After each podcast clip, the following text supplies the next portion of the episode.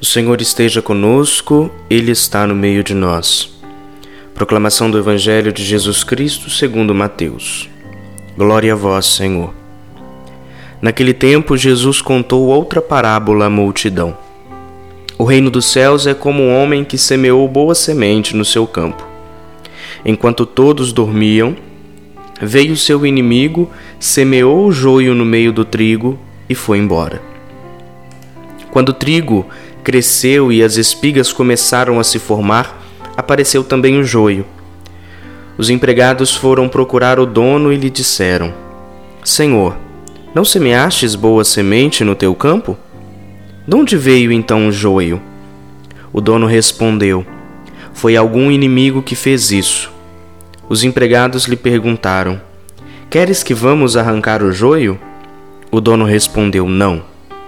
Pode acontecer que, arrancando o joio, arranqueis também o trigo. Deixai crescer um e outro até a colheita. E no tempo da colheita direi aos que cortam o trigo: Arrancai primeiro o joio, e o amarrai em feixes para ser queimado. Recolhei, porém, o trigo no meu celeiro. Palavra da salvação. Glória a a vós, Senhor. Olá, meu irmão, olá, minha irmã, salve Maria Imaculada, Deus abençoe você. Que alegria estarmos juntos neste momento, neste, mais este dia, para meditarmos a palavra de Deus. Hoje, sábado, 24 de julho, nós somos convidados a meditar o Evangelho de São Mateus, no capítulo 13, dos versículos 24 ao 30. E este Evangelho relata para nós, de fato, é, trazendo um pouco para nossa realidade, o que está acontecendo com a Igreja de Cristo. E aqui eu quero fazer com vocês uma reflexão, uma meditação e uma proposta de oração. Porque de nada adianta, meu irmão e minha irmã, nós apenas meditarmos, refletirmos e não agirmos em cima disso. Por isso, eu quero convidar você para adentrar nessa meditação e no final eu quero fazer uma proposta de oração, uma proposta de ação para que juntos possamos alcançar o reino dos céus.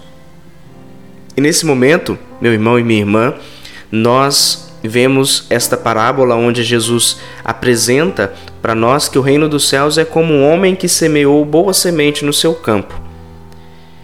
E enquanto todo mundo dormia, o inimigo deste homem vem, semeia o joio no meio do trigo e vai embora. E aí o trigo começa a crescer e as espigas começam a se formar, e ali começa também a aparecer o joio. Meu irmão e minha irmã, quantos joios foram semeados na Igreja de Cristo? Sem ninguém ver. Deus estava vendo, mas nós não estávamos vendo. E o interessante é que mesmo que o dono dessa dessa desse campo, mesmo que este homem, é, a palavra nos diz, né, enquanto todos dormiam, quando os seus empregados perguntam para ele, Senhor, não semeastes boa semente no teu campo? Parece que a resposta do dono é como se ele já soubesse. Ele responde claramente: foi algum inimigo que fez isso. Ele já sabia, ele viu, ele prestou atenção. Enquanto todos dormiam, o senhor do campo estava lá, prestando atenção. Mas o inimigo não viu isso. O inimigo não percebeu isso. Meu irmão e minha irmã, Muitas das vezes a gente acha que Deus está dormindo, né? Às vezes a gente acha que Deus não está vendo tudo que está acontecendo na terra. Mas olha aqui, olha. Nessa parábola ele apresenta para nós e prova para nós que de fato ele sabe de tudo que está acontecendo. E ele fala: foi algum inimigo que fez isso. Ele sabe quem foi que fez. Meu irmão e minha irmã, às vezes, para nós, olhando a situação da Igreja de Cristo, às vezes olhando para a situação do mundo, nós falamos: Poxa, tá na hora de fazer alguma coisa, tá na hora de agir. A gente parece até que a gente fica parecendo até os empregados, né? Senhor, queres que vamos arrancar o joio, porque a gente está vendo claramente o joio ali. Nós estamos vendo claramente as pessoas querendo destruir a igreja de Cristo de dentro ou também de fora que estão nos atacando. Nós estamos vendo o joio, Senhor. Deixe com que a gente tire. O Senhor vai e responde para aqueles empregados: não. Pode acontecer que arrancando o joio, vocês arrancam também o trigo. Ou seja, pode acontecer que quando você, meu irmão, minha irmã, arrancar aquele joio do seio, ali do meio do povo, aquele povo pode sair machucado. Espera um pouquinho. Deixai crescer um e o outro até a colheita. E aí, no tempo da colheita, olha o que o Senhor está dizendo para nós: no tempo da colheita, eu vou falar para aqueles que tiram o trigo arrancai primeiro o joio, amarrai em feixes para que eles sejam queimados. Recolhei, porém, o trigo no meu celeiro. Trazendo para nossa realidade, o que, que o Senhor quer dizer para nós? Espera um pouquinho. Quando o joio tiver crescido totalmente, quando o trigo tiver crescido totalmente, aí sim nós vamos separar o joio do trigo. Meu irmão e minha irmã, não nos preocupemos com as coisas deste mundo.